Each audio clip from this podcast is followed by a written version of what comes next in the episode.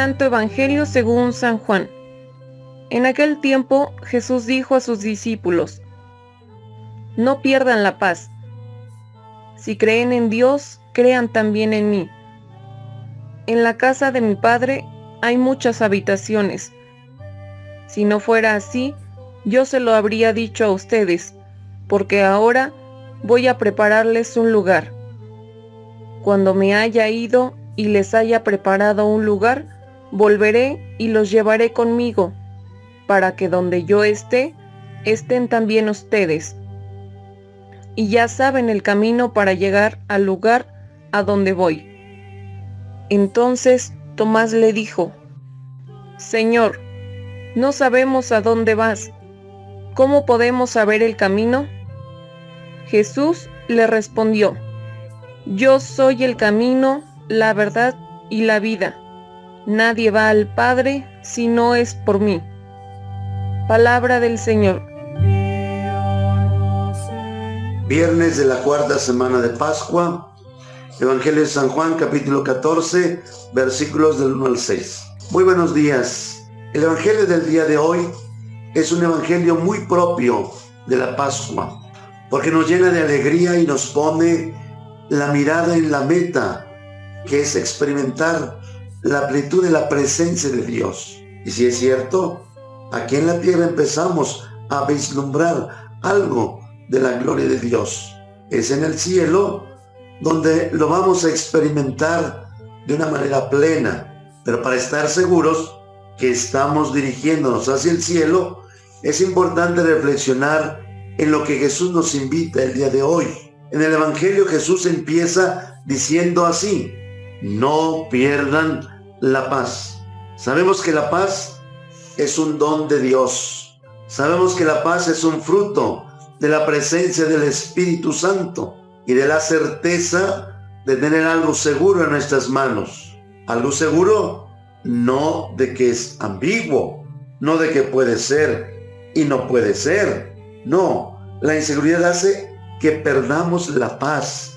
La angustia es cuando precisamente tú no tienes la seguridad de lo que va a suceder, de lo que va a pasar.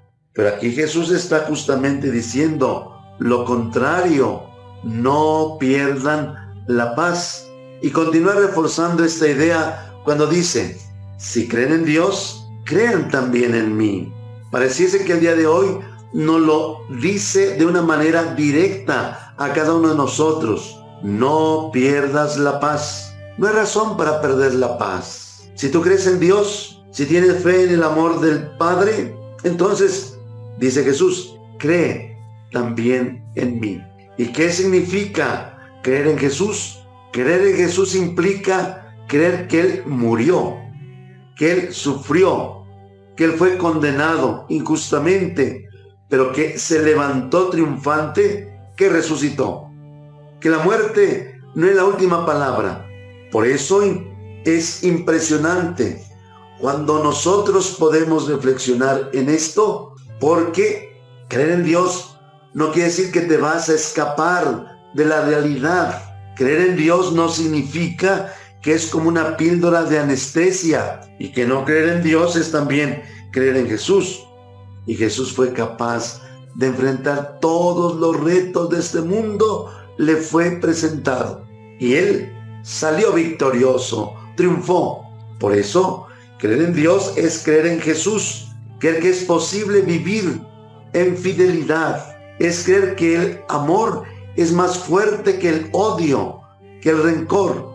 Y continúa Jesús diciendo aquí, donde hay palabras de esperanza, dice, en la casa de mi padre hay muchas habitaciones. Si no fuera así, yo se los había dicho. Hay muchos que piensan que el cielo es solamente para algunas cuantas personas y les van contando. No, pero continúa diciendo, cuando me haya ido y les haya preparado un lugar, volveré y los llevaré conmigo. Es decir, Jesús no se va para dejarnos aquí abandonados y como huérfanos. No, Él se va para prepararnos un lugar. y va a volver por nosotros. Y es algo muy interesante porque Él quiere que estemos con Él. Y le dice Jesús a sus discípulos, para que donde yo esté, estén también ustedes. Y ya saben el camino. Ahí es donde Tomás le dice, Señor, no sabemos a dónde vas. ¿Cómo podemos saber el camino? Jesús no estaba hablando de un lugar físico, sino más bien de un estado de la persona. Ahí es donde muchos dicen que el cielo o el infierno ciertamente es un lugar. Pero cuando nos referimos a ese lugar, más que pensar una situación geográfica, puesto que no entran en los parámetros de aquí de la tierra, ¿en dónde está el cielo? ¿Me puedes decir, me puedes dar la dirección para ir a visitarlo? No, no es tanto un lugar, sino más bien un estado en el que el ser humano va a llegar. Y ante la intervención de Tomás, y Jesús es aquí donde dice esta frase, y ojalá nosotros la pudiéramos reflexionar en nuestro corazón y casi memorizar, le dice Jesús,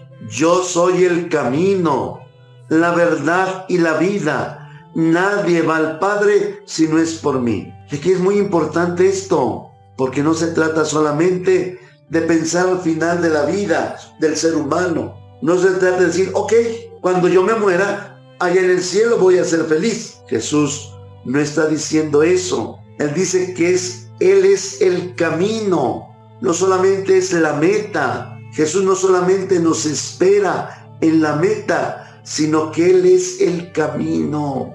En Él es, nosotros estamos viviendo. En Él nosotros estamos caminando. Por eso es importante que nosotros no perdamos la paz. Porque si perdemos la paz, es tanto como perder el camino. Y no es que el camino se mueva, sino que es uno el que puede tomar una vereda diferente. La mejor forma de tener la seguridad y la certeza de que nos, nos estamos desviando del camino es cuando permanecemos en la paz, en la seguridad de que estamos haciendo lo correcto. Vuelvo con la misma idea del principio.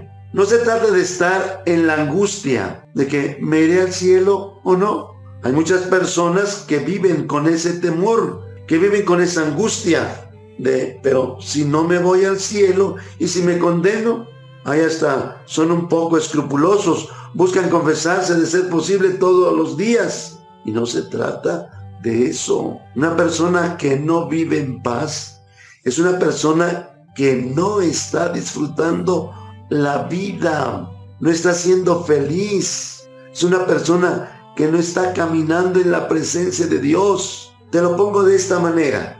Por ahí dice que la muerte pareciera que es como la plenificación del estado en el que la persona se encuentra. Es decir, empiezo diciendo las cosas negativas. Imagina que una persona haya vivido con rencor en su corazón, haya vivido triste, un poco amargado, quejándose de todo y con incertidumbre. Y si en ese momento la muerte lo alcanza, esos sentimientos se van a plenificar. Es decir, va a odiar sin límites, va a tener rencor sin límites, va a tener angustia que no va a poder porque la muerte va a planificar el estado en el que se encuentra la persona.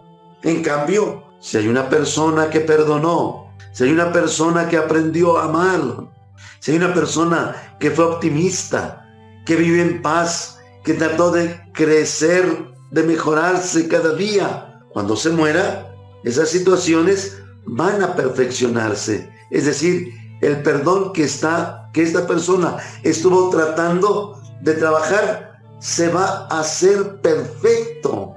El amor en esta persona va a hacerse sin límites. La paz que esta persona tenía va a hacerse de una manera infinita, sólida. Nada lo va a poder tumbar en ese momento. Porque esa persona estuvo trabajando en vivir en la presencia de Dios. Y cuando la muerte lo alcance, eso se va hacer de una manera estable, permanente. A lo que voy es el cielo, el infierno, desde aquí en la tierra se empieza a vivir. Jesús, en cierta forma, es la meta, pero también es el camino. Desde aquí estamos caminando en Jesús, entonces nos estamos dirigiendo al cielo, entonces nos estamos dirigiendo a la habitación que Él nos está preparando. Entonces estamos viviendo en alegría, en paz, en plenitud.